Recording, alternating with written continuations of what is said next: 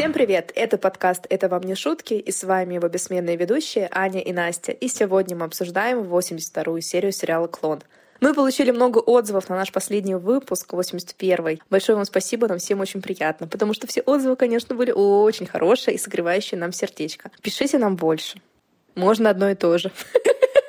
Главное, что приятное.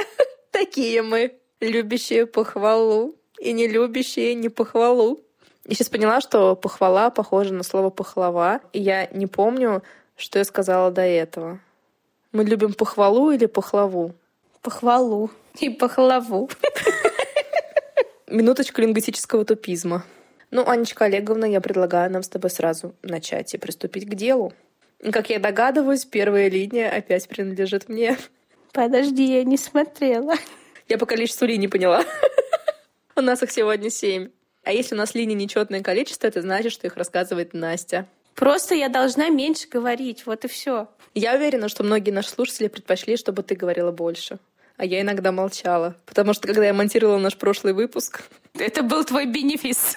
Да, вот как понесло меня мыслью по древу, я там растеклась и заткнуться не могла. И когда ты монтируешь, ну, видно частоты каждой из дорожек, и вот моя была сплошняком черная. Это значит то, что я постоянно, постоянно, постоянно говорила. А я отдыхала, как я это люблю. Говори, Настя, люблю тебя слушать. Не останавливайся. А начинаем мы с Сан-Криштована, где у нас Саид разговаривает со своими братьями и рассказывает им, что в отеле встречается с Маизой. Мустафа его предупреждает, что если он будет находиться с женщиной наедине, то он может избежать ее ловушек. Но не избежит злословия. А от кого пойдет это злословие в отеле, точнее в ресторане при гостинице? Только от них, от Мухаммеда и с Мустафы, потому что только они знают, что он встречается с Маизой. А вдруг его там кто-то увидит из партнеров? И полетит в Марокко разносить по Медине вести, что Саид встречается с женщиной? Конечно. У них там ничего не происходит в жизнях. Жен дом сидят. Они никуда не ходят. А тут такие новости. Генератор сплетен. Мухаммед велел ему взять с собой Назиру. И Саид согласился. И я не поняла, зачем он согласился, потому что он же понимает, что Маиза с ним не так просто встречается. Ему же самому с ним очень интересно встретиться, что она ему скажет. Ну, я так поняла по предыдущим сериям. Ну, может быть, он специально при братьях согласился, а потом ее подозвал и сказал, не ходи со мной никуда. Нет, я думаю, что все-таки позвал, потому что спойлер в дальнейшем мы про это узнаем, но она с ним сама не пошла. А я думаю, что она с ним не пошла, потому что у нее своих дел по горло. Действительно. Чтобы еще ходить там по отелям, по гостиницам. У нее есть на районе делишки, которые нужно обкашлять. И Саид в ее планы не входит. И тут мимо них проходит Карла с матерью, и мужчины все как один уставились вслед Карле. Но может Адетти, я не знаю на самом деле. Адетти тоже была так одета очень вызывающе. Да, они так синхронно вышагивали. Вполне возможно, что мужчины смотрели на обеих. Адетти заметила эти взгляды и говорит дочери, что эти арабы слишком много о себе воображают, что бы это ни значило. Карла ее спрашивает, правда ли, что Эдвалду женится на Назире. И Адетти подтверждает, что да, правда, и он собирается уезжать с ней на восток еще одна генераторша сплетен. Их перехватывает Дона Наэмия и спрашивает, куда они собрались. А они собрались на конкурс танцовщиц к Лусиану Халке, и Карла очень хочет получить место в его подтанцовке. Ты пыталась найти, кто такой Лусиану Халке? Гуглила, я поняла, что это телеведущий. А, я даже не нашла, например. Это был телеведущий и вел всякие передачи типа «Танцы со звездами». А, вот оно что.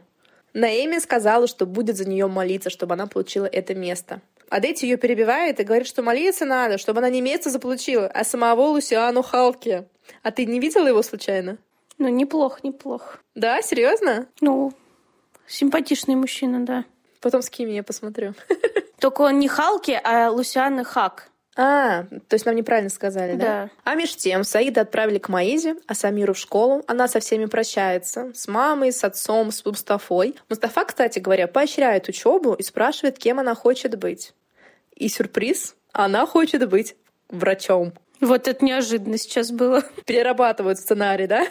По кругу. Мухаммед в магазине возмущается, что Самира слишком вольна и лучше бы ей учиться дома, а то она станет как сестра Латифа. Латифа замечает, что раз они здесь живут, то должны идти на уступки детям, чтобы они не чувствовали себя отщепенцами. И Мустафа, опять же, с ней соглашается. Я прям была приятно удивлена Мустафой в этой серии. Он для себя почву зондирует. Возможно. Но Мухаммед у нас старовер и думает, что из-за этих-то уступок они потеряют детей, и надо их запереть дома на хлебе и воде, чтобы они света белого не видели, и, не дай бог, вовлеклись в какой-нибудь разврат. Только пусть отправят их в Марокко. Да, опять же, возвращаемся к этому. Мы уже как-то обсуждали. Но если настолько здесь невыносимо жить в этом развратном Рио, в этой развратной Бразилии, ну соберите свои манаточки, закройте магазин, продайте все вещи и откройте магазин в Фесе. Переезжайте в Марокко. В чем дело-то? В чем проблема? Если настолько Мухаммед упирается в то, что детей нужно воспитывать строго религия. Хотя на самом деле, конечно, мы понимаем, что его слова расходятся с делом, учитывая, как у них все в доме построено и устроено. Назира там вообще забыла, мне кажется, какой она семьи. Ей вот это вот гавканье, тявканье Мухаммеда вообще по одному месту. Но, к сожалению, дети от него более зависимы, чем Назира. И он, наверное, чувствует ответственность воспитать их в строгости. И, наверное, он сам понимает, что у него не получается это сделать, потому что он на самом деле человек-то мягкий. Но хотя бы на словах хочет казаться строгим.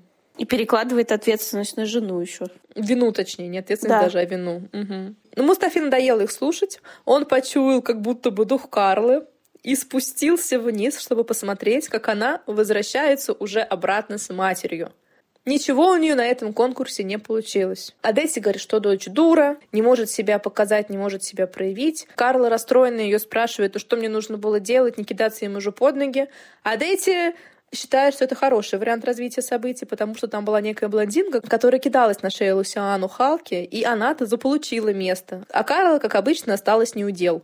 И Адетти продолжает вносить мозг дочери на этот предмет до самого дома, и дома она продолжает ее пилить, что Карла все не так делает, все не так говорит, и мужчина на не тех выбирает, и просто растрачивает свою красоту. И на пляж Рамос она не ходит, а мы знаем из прошлой серии, по словам Лежера, это лучший пляж нынче в Рио. А ходит Карла на какую-то Ипанему, про которую вообще и думать все забыли журналисты. И она в очередной раз достала дочь, Та вся в расстроенных чувствах кричит, что это просто невозможно выносить, и выбегает из дома. На кухню как раз заходит Эдвалду и ехидно говорит Адетте, что она сегодня как-то рано начала.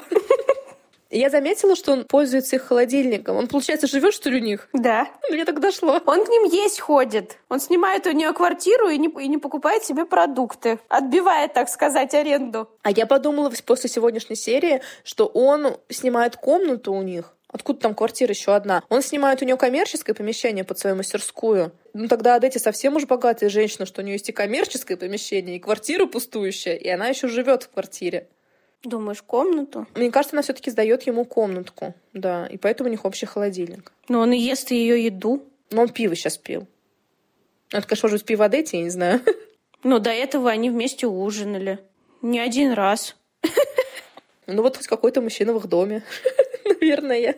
А Дейзи спрашивает его, правда ли, что он женится. Он садится как раз и пьет это вышеназванное пиво посреди бела дня и рассуждает, что ненавидит ловушки, которые расставляют эти коварные женщины ему. И брак — это дело серьезное, нужно хорошенько подумать, потому что до свадьбы все женщины пупсики, а потом становятся мегерами. Очередная житейская мудрость от Эдвалду. Не записываем. А Самира наша после школы пошла на пляж в самом настоящем купальнике, раздельном. Где она его взяла?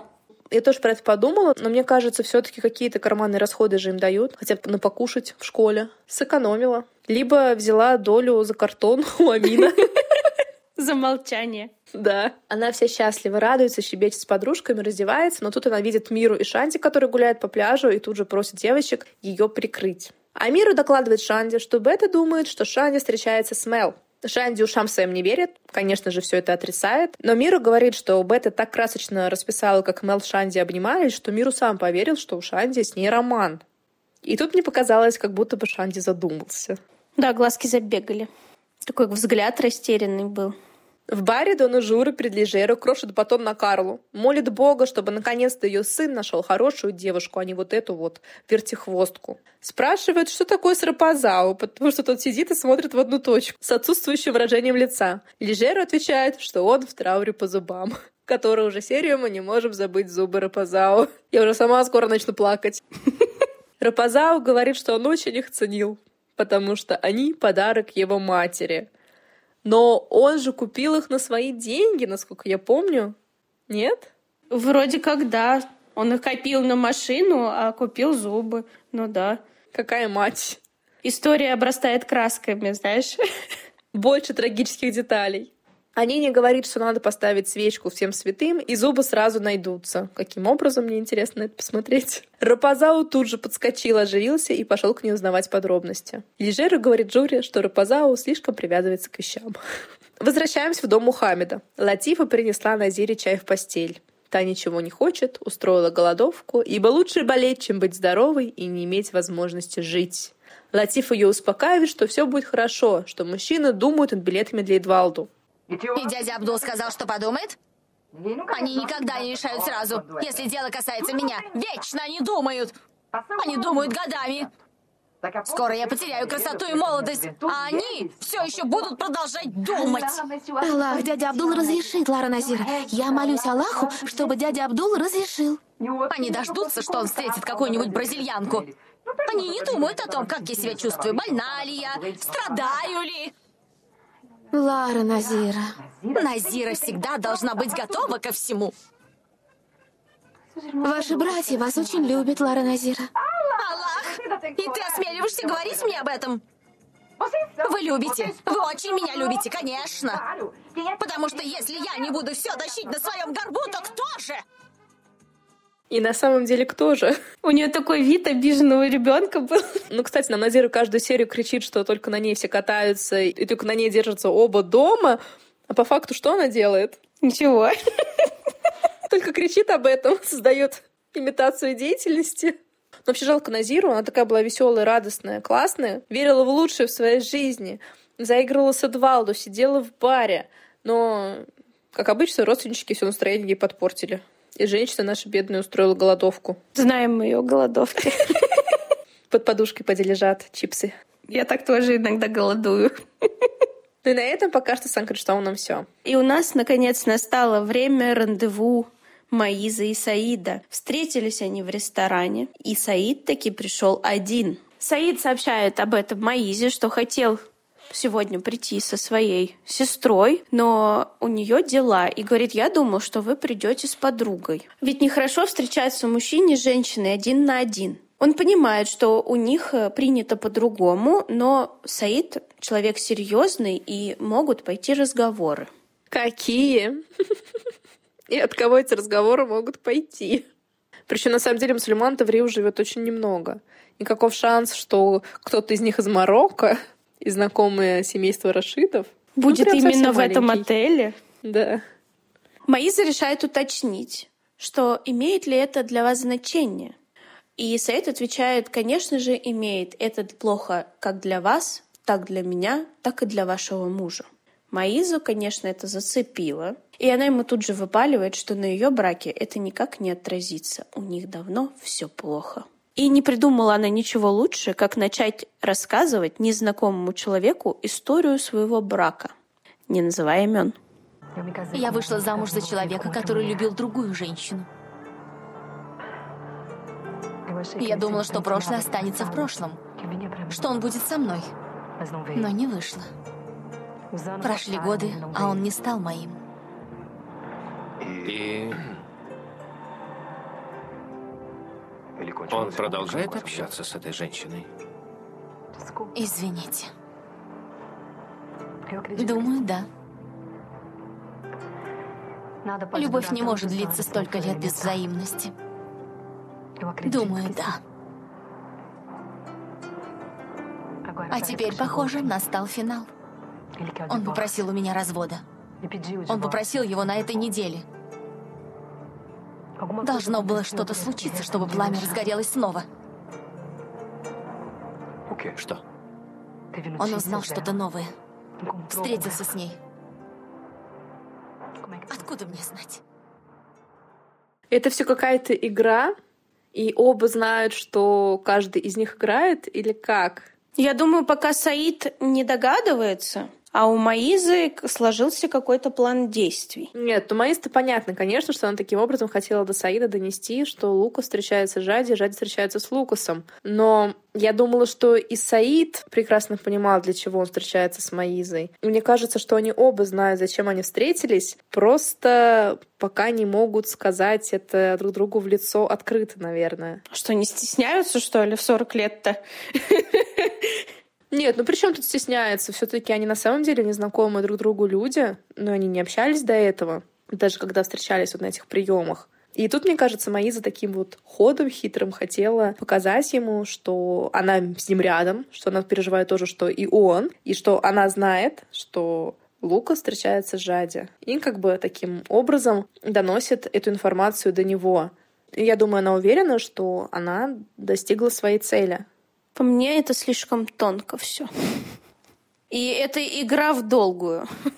Наверное, нужно вспомнить, что Маиза подстроила их якобы неожиданную встречу, когда Саид возвращался из Сан-Паулу, и она в него врезалась. Помнишь? Да, конечно. Караулила его весь день в машине. И потом, вместо того, чтобы пойти в ту сторону, в которую она шла, она пошла обратно к машине. Но это опустим, хорошо.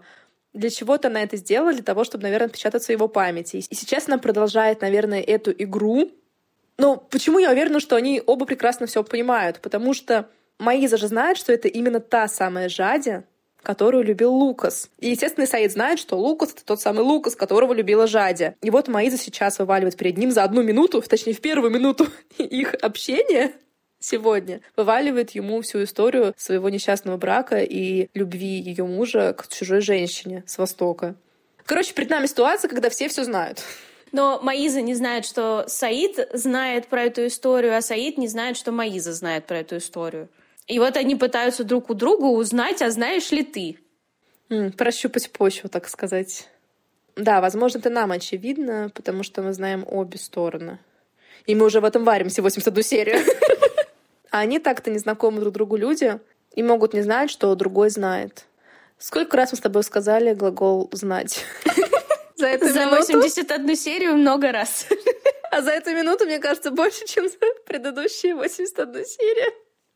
Но вернемся в эту прекрасную сцену в ресторане, где у Маизы во время ее диалога льются рекой слезы.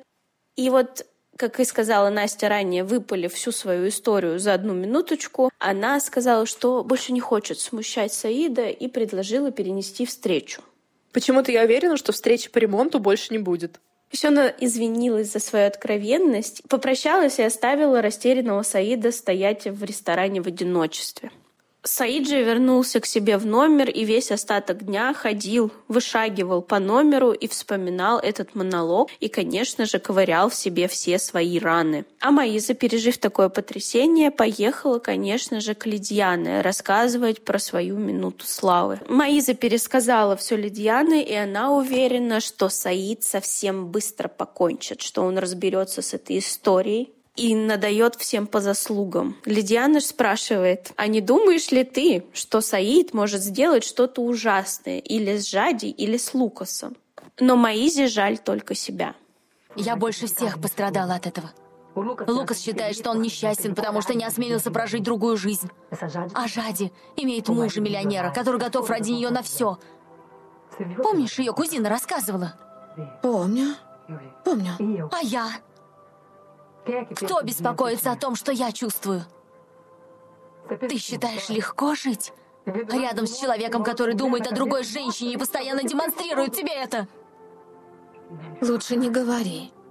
Который все время дает тебе почувствовать, что ты заняла чужое место.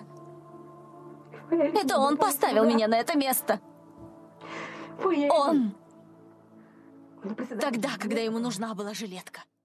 Я бы, конечно, посочувствовала Маизе, если бы на ее пути не возникали с завидной регулярностью огромные-огромные колокола и красные флаги. С самого буквально первого дня знакомства с Лукасом. Я помню, что поначалу мы списывали на ее неопытность, на то, что она была травмирована смертью Диогу и все такое прочее. И я не отрекаюсь от своих слов. На самом деле имела место быть такая трагедия, имела место быть ее неуверенность в себе, неуверенность в завтрашнем дне и, в принципе, ее растерянность от жизни. Почему нет? Конечно. Насколько же было у нее порывов и ситуаций, когда она на самом деле хотела от него уйти, собирала вещи, и они уже почти разводились. Но она каждый раз возвращалась. Это было не один, не два, не три раза. Постоянно она возвращалась, постоянно она почему-то верила Лукусу, хотя он говорил неубедительно. Ну, даже если убедительно, ладно, ты раз поверила, два поверила, но три, четыре, пять, десять, ну сколько можно уже?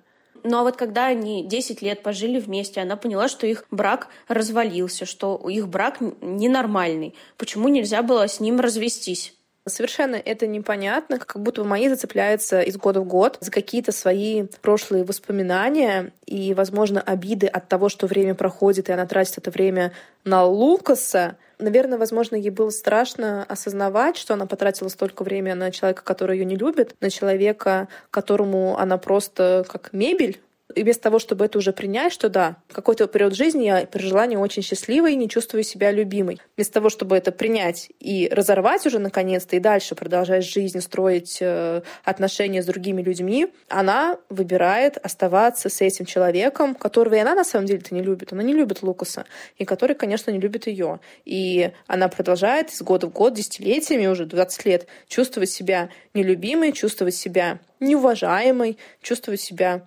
совершенно ненужной этому человеку, и она за это цепляется. Она по этому поводу ноет бесконечно своей подруге. Но кто в этом виноват? У нее были все шансы уйти. Опять же, она же не уходит с голой, извините меня, задницей на улицу. Нет такой ситуации в ее жизни, что ей некуда идти, что у нее нет денег, и она без Лукаса умрет в канаве. Нет такой ситуации. Она из обеспеченной семьи. Плюс Лукас, конечно, бы дал ей хорошие отступные. Там при разводе ей полагаются большие деньги. То есть Маиза представитель старых денег. Она бы не осталась без материальных благ. Она бы также ходила по светским раутам, только, возможно, она себе там нашла бы какого-нибудь интересного светского льва, а не тратила это время на жизнь с Лукасом. На месть Лукасу. Да, да. Живя в этом старом доме, где она не может заменить даже подушку на диване. Поэтому кто в этом виноват? Маиза, ты уже взрослая девочка. Бери ответственность на себя и за свою жизнь, и за свои поступки. Но мы вернемся к нашим подругам. Лидианы, наслушавшись истории своей подруги, срочно нужно позвонить своему мужу, проверить, как он там, а то не дай боже, какую-нибудь себе восточную красавицу найдет. Но мы ненадолго перенесемся в дом Ферасов в тот момент, когда от Эвети прибежал Лукас и пошел в свою комнату собирать вещички в Марокко. И в то время, когда он прилетал пулей под лестницей, в гостиной сидели Телмини и Мел и мирно о чем-то болтали. Как будто бы они на это даже внимания особо не обратили, кстати говоря, на Лукаса. И через какое-то время домой возвращается Леонидас, и одновременно с ним с сумкой в руках спускается Лукас. Целует дочь. Леонидас спрашивает, куда он собрался. Лукас такой выпрямляется и с вызовом кричит «В Марокко!». Все там просто попадали, и Далва взмолилась Пресвятой Деве. Леоня запомнился первым и начал орать, побежал за сыном и десять раз, наверное, повторил, что он безответственный. Марафон безответственности с прошлой серии продолжается. А Лукас, не попрощавшись, просто вылетел. Меня еще задело то, что он никак не объяснился с дочерью. Он ее просто поцеловал, крикнул отцу, что он летает в Марокко, а Мел впервые в жизни вообще про Марокко слышит, и что у отца там какие-то дела есть. Он ничего не объяснил. Она видит, получается, отца, который убегает из дома. За ним бежит дед, который орет, что он безответственный. Конечно, у девочки полное непонимание, что происходит. Она спрашивает деда, что натворил отец, а Леондис ей кричит, что Лукас бросил компанию, бросил меня, то бишь Леондиса, и бросил семью, будто ему 18 лет, ради женщины в Марокко. И то есть таким образом Мел узнает, что, оказывается, у отца есть какая-то долгосрочная интрижка в Марокко. Совсем не травматично. Она, правда, все равно не особо, наверное, осознала, что сейчас произошло, потому что Леон начал орать очень много всего бессвязно и непоследовательно. И в конце концов велела Далви отправить Лабату за Лукасом в Марокко. Мел взволнованно говорит Телмине, что Маиза говорила, что у отца много любовниц, но она не знала, что есть постоянная. И Телмини почему-то сразу подумала, что Лукас собрался жениться на этой загадочной женщине из Марокко, хотя Лукас про это ничего не говорил, и сделала вывод сразу же, что это очень давняя связь поддержала подругу, ничего не сказать. Девочки завалили Далу вопросами, но она побежала откачивать Леондиса волокордином. Девочки поднялись в комнату, где Мэл начинает плакать по отцу. Телмини говорит, что это его жизнь. В конце концов, он ушел из дома, но не ушел из жизни Мэл. Мэл плачет, что он единственный человек в этом доме, который ее понимает, и потому что они так похожи. Очень странное заявление, учитывая, что мы очень редко видим, чтобы Лукас общался со своей дочерью. И причем такая тенденция в его взаимоотношениях с дочерью прослеживается с самого-самого ее рождения. Да, Мэл очень часто говорит, что отец ее поддерживает, но нам ни разу не показали этой поддержки. Он только один раз к ней подошел, ее обнял, они о чем-то поговорили, и как бы все. Это когда с Сеу там была какая-то ситуация, когда он выгнал Сеу и что-то там а, поговорил с Мэл. И то тогда Мэл устроила истерику. То, что они сами говорят, что она синий чулок, но в то же время они не разрешают ей даже поговорить с парнем в ее комнате. И это был реально единственный раз, когда нам показывали их взаимоотношения. В общем-то, да. Просто на фоне Маизы, возможно, Лукас кажется более спокойным родителем, как будто бы на самом деле ближе к Мел, но на самом деле это не от того, что он такой участливый отец, а просто он с ней не общается. Он не докапывается, но как-то он особо ей поддержки не оказывает из того, что мы видим. Может, конечно, все их потрясающие семейные отношения находятся за кадром, но вот в кадре мы этого не наблюдаем.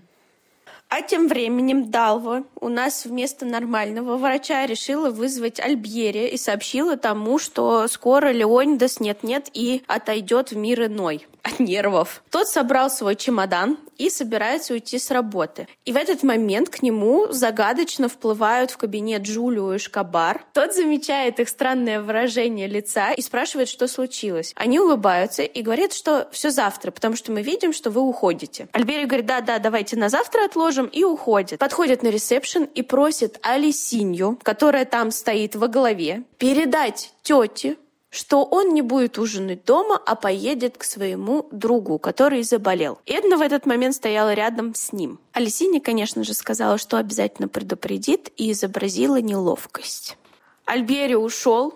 У Эдны от возмущения упали очки с носа. А Алисинья, похоже, намерилась их развести, потому что решила подлить масло в огонь и сказала тете продолжать держать этот бойкот, не спускать это все на тормозах и не мириться с ним, и наказать его. Эдна вся кипит от злости и намерена воспитывать Альбьери. Ведь мужья как маленькие дети, их нужно воспитывать, а я его не воспитывала. Но теперь... Его 89 лет. Пришло время. Я его перевоспитаю. А как ты думаешь, чего хочет Алисиния? Чего он добивается? Я не знаю, какой есть этого резон. Я так понимаю, выжить э, Эдну с работы. Но ценой того, чтобы она развелась с дядей? Просто да, я тоже думала. И наверное, эта линия и поддерживается сценаристами, что Алисинья метит на место Эдны. Но неужели нужно расстраивать их отношения для того, чтобы занять ее место? Ну, может, она по-другому не умеет решать свои проблемки. Или не хочет, или она хочет им прям напакостить. А почему? Они же к ней со всей душой. Они ее приняли, они ее обеспечивают. И Эдна хочет заняться ее обучением. Я так понимаю, заплатить за учебу, чтобы Алисиния восстановилась в университете, получила образование. А Алисиния вместо элементарной благодарности хочет нагадить своим благодетелям. И к тому же я уверена, что если Алисиния по-человечески подошла бы и сказала, что мне очень нравится работать в вашей клинике, я бы хотела тут работать как постоянный персонал официально устроиться, получать зарплату и продолжать там развиваться под руководством Эдны, потому что у них там есть какие-то еще девочки молоденькие, работают на ресепшене. Я думаю, там какие-то другие есть, типа медсестер или там, я не знаю кого. Ну, то есть в любом случае я уверена, что Эдна выбила бы ей какое-нибудь тепленькое местечко. Так это под руководством Эдны, а она хочет быть на ее месте. А зачем ей это? У Эдны не какая-то там офигительная должность. Я думаю, не какие-то там офигительные деньги. Для чего ей это нужно? Я думаю, что Алисини довольно амбициозный человек. Алисини думает, что она достойна большего. Зачем ей работать секретарем у Альбьери? Даже хорошо главным секретарем. Чтобы была какая-то строчка в резюме. А может быть, она просто по жизни такой вот человек с говнецой. Да, да, вот я тоже хотела к этому подойти. Как будто бы она делает эти все поступки, там в дальнейшем тоже, естественно, будет много некрасивых поступков с ее стороны, даже не сколько для того, чтобы подняться по карьерной лестнице, заработать денег и хорошо подсадить других людей и занять их места на работе. Не, даже не столько из-за этого, а сколько из-за того, чтобы просто нагадить людям, просто испортить им жизнь. Без какой-то цели. Это на самом деле какая-то психопатия, что ли. Ну, то есть, казалось бы, нет никакой причины так делать. Нет никакой особенной выгоды для нее так делать но она на это тратит кучу времени. Но она, видимо, получает удовольствие. Вот как будто да. Такой своеобразный квест. Маньяк-психопат. Только не убивает людей. Ну, откуда мы знаем? Мы не знаем про ее прошлое. Да, и не знаем, что будет в будущем. Вот такой вот у нас детектив. Замес. Так, ну вернемся на ресепшн. Эдна там продолжает возмущаться недоверию мужа и его постоянным придиркам. И вообще, она не могла положить куда-то ежедневник и забыть об этом. Альбьери же уже примчался к своему больному другу, померил ему давление и говорит, что то повышено. И надо вызвать врача. Он говорит, что немного повышено. Я подумала, из-за этого, из-за немного повышенного давления нужно гонять врачей по всему Рио. У них нет дома тонометра, я не пойму.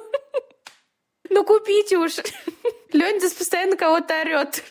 Это у меня начальник был такой тоже, который постоянно на всех орал и принимал потом волокордин или что там от сердца. Потому что настолько сильно орал, что там у него давление шпарило, сердце стучало, готово было выпрыгнуть. Ну уж не мальчик, заведи себе штатного врача. Да что наверняка должна быть аптечка на такой случай жизни. Вот. А они там носятся как ужаленные и не знают, чем им помочь. Как будто первый раз. Они первый и не последний.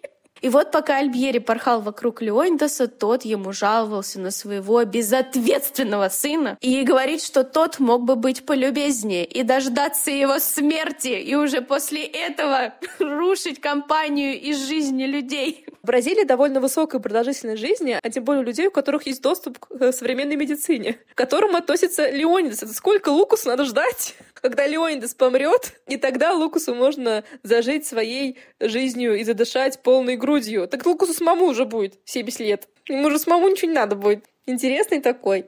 Ну и, конечно, мы не можем не отметить слово «безответственный». Это э, слово нашего выпуска. Точнее, этой серии.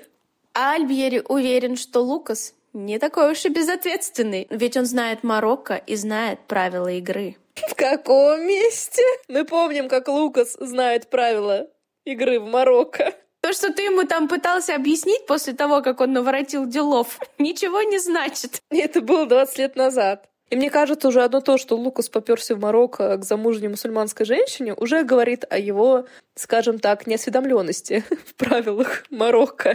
Альбьери еще тут добавляет, что Лукас не будет подвергать риску свою жизнь и тем более жизнь этой женщины. Леонидас вообще не думал про такие риски, и ему стало еще хуже, чем было. Скоро реально откачивать будут.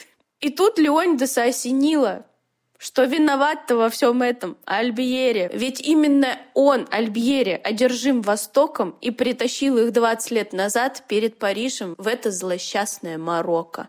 И это изменило их жизнь навсегда. А почему Альбери прям-таки одержим Востоком? За столько лет, сколько мы смотрим сериал, ну, сколько лет прошло, точнее, в сериале, Альбери в Марокко был один раз или два, наверное? Два, вроде. Два. Как он так одержим Востоком, что туда даже не прилетает, хотя у него там вообще друг живет лучше Ну вот мог предложить Аргентину, а предложил Марокко. Значит, одержим. Но Леонидус у нас думает только гиперболами. Альбьери же ему справедливо парирует, что тогда бы он поссорился с Диогу в Париже. Молодец. Да, поддерживаю. А мы давненько не слышали вестей от Деуза. А она вернулась.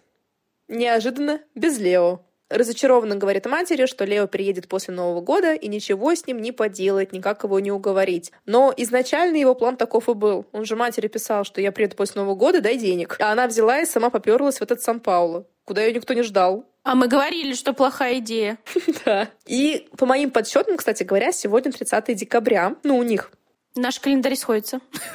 То есть завтра уже 31 декабря это Новый год, послезавтра уже 1 января само празднество. То есть э, Лео должен быть со дня на день. Почему она тогда с ним в Сан-Паулу не осталась? Или он ее выгнал? Может, ей там жить негде? Под мостом-то не очень. Зачем она вообще поехала, деньги тратила на это дело, я не знаю. Уж подождала бы. Ну да ладно.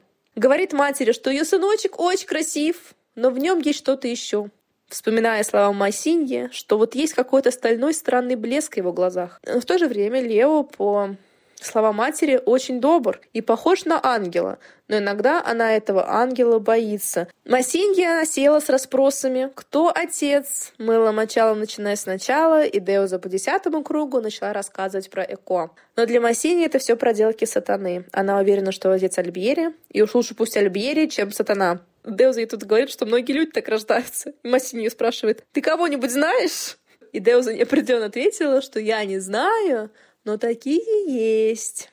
И Массини твердо заявила, что она хочет найти Альбери и разгадать загадку. А что его искать-то? Она просто сказала, как будто бы Альбери где-то прячется под джунглем Латинской Америки. Альбери вон он рядом, и тем более Массини знает, где он живет. Ну, посмотрим, чем дело закончится. Лукас же уже мчится куда-то на машине, звонит на работу Кларисе и просит ту соединить его с Тавинью. Но того нет на работе. Зато есть Лабату, который очень хочет с ним поговорить. Но Лукас уже бросил трубку. Здесь два вопроса. Почему Лукас сразу не позвонил Тавинью на мобильный? И почему Лабату не может позвонить Лукасу на мобильный? Деньги экономит. Связь очень дорогая была. А входящая бесплатно, наверное. Хотя звонки на домашний раньше тарифицировались намного дороже, чем на мобильный. А он же звонил, получается, на стационарный номер телефона в офис. Вот. Ну, может, он хочет себя почувствовать важным и передавать свои поручения через секретаря. Лабат уже просит Кларисе, чтобы та звонила срочно Лукасу и сказать, чтобы тот связался с Леонидасом. Еще один. Лукас же уже нашел Тавинью. Наверное, все-таки позвонил по мобильному. Все-таки раскошелился. А тот себе покупает новую машину. Очень страшную машину. У Лукас тоже не очень симпатичная. У Лукаса мне вообще показался какой-то Гелендваген, нет? Не знаю, не видела значок. Ну, значок, конечно, я тоже не видела. Для меня что УАЗик, что Гелендваген. Она просто вот примерно как УАЗик, только она была черного лакированного цвета. Я подумала, похоже на Гелендваген. Хорошая ассоциация. Никогда еще УАЗик и Гелендваген не были в одном предложении. Так рядом. Мы настоящие автоценители. Российского автопрома. Ну, Тавиню, правда, страшная машина. Какой-то пазик недоделанный, маршрутка. Зато цвет красивый. Ну, не знаю. Она еще какая-то игрушечная по паровозик Ромашкина, тебе не показалось? Синий трактор. Да-да, как нелепая.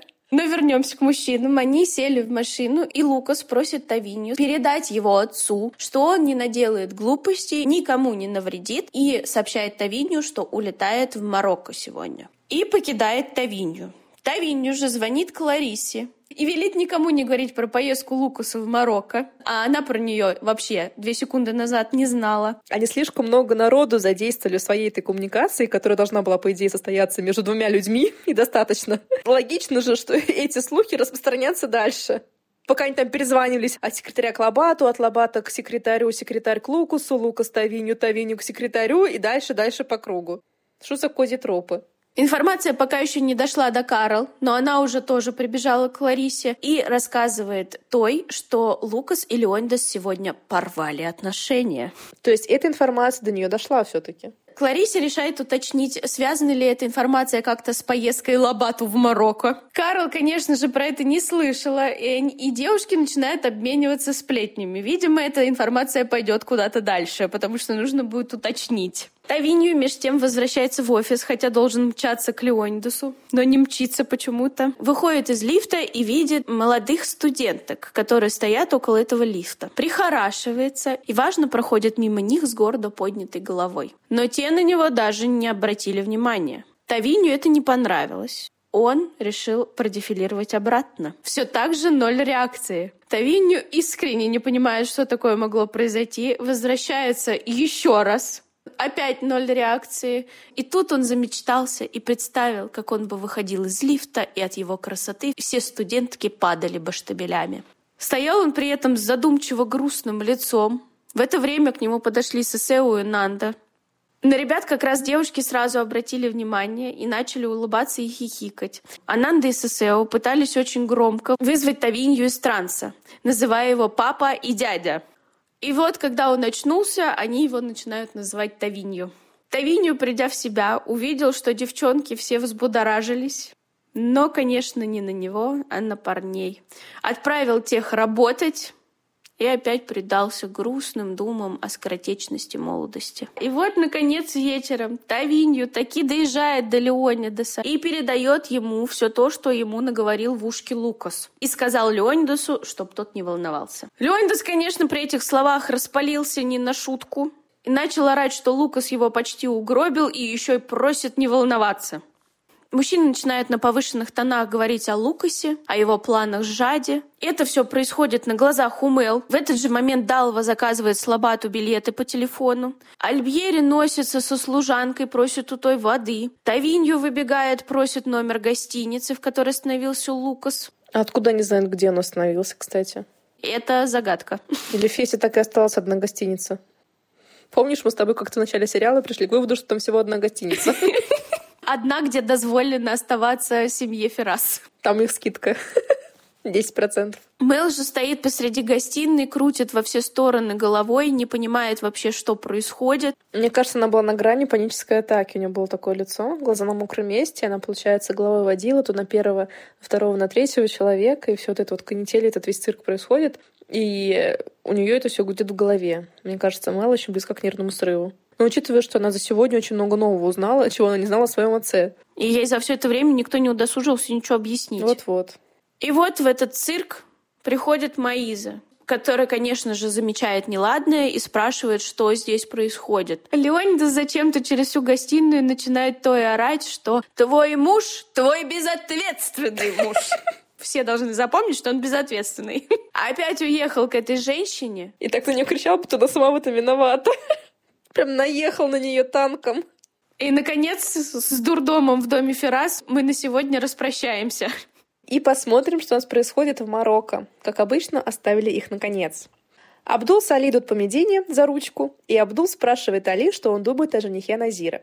Али отвечает, что ничего, потому что их не представили. Абдул бубнит, что Назира сказала, что этот жених обратился в мусульманство. Но Абдул ей не верит, потому что женщинам этим нельзя доверять, особенно когда они хотят выйти замуж. Ну так выдали бы ее уже замуж. Нашли бы другого жениха. Если она так хочет, она про это, мне кажется, говорит всю свою жизнь. Они заходят в дом Али, и на них налетает Карима с криками и воплями, что Али звонили. И она так кричала, как будто случился какой-то пожар или кто-то умер. На такой панике просто.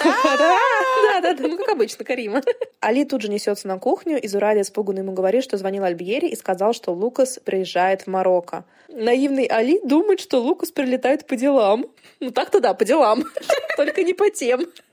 По личным делам. Но Зурайда более проницательный человек и говорит, что Саид-то в Бразилии, и дела все в Бразилии. И тут Дали медленно, но верно начинает доходить. Зачем прилетает сюда Лукас по каким делам? Но их прерывает Абдул, который наконец-то до них доковылял. А я вот знаешь, что подумала? Почему они шли под руку? Потому что Абдулу тяжело ходить. Слушай, нет, на самом деле Абдул очень быстро ходит. Он, конечно, семенит, но он довольно быстро и бойко ходит. Они шли не под руку, Ань, они шли а за, за руку. руку. Да, за ручки. Это очень мило. Но Абдул, конечно, видит трагические маски на лицах Зурайда и Али и спрашивает, что случилось. И Али начинает изворачиваться и врать, что звонил друг, который забыл передать посылку. И не стыдно ему врать. Он не боится после этого не спать на золотых подушках в раю? А гореть в аду, в пламени ада. Жади и Хадижа тоже гуляют по Медине, любуются платками. Хадижа, конечно, хочет купить себе все при все платки, где есть золотые нитки. И мать говорит, конечно же, что у Хадижи все будет, и таскает свою дочку на руках. И вот наступает вечер, Али ждет Жади на ужин и очень нервничает, что она не спускается.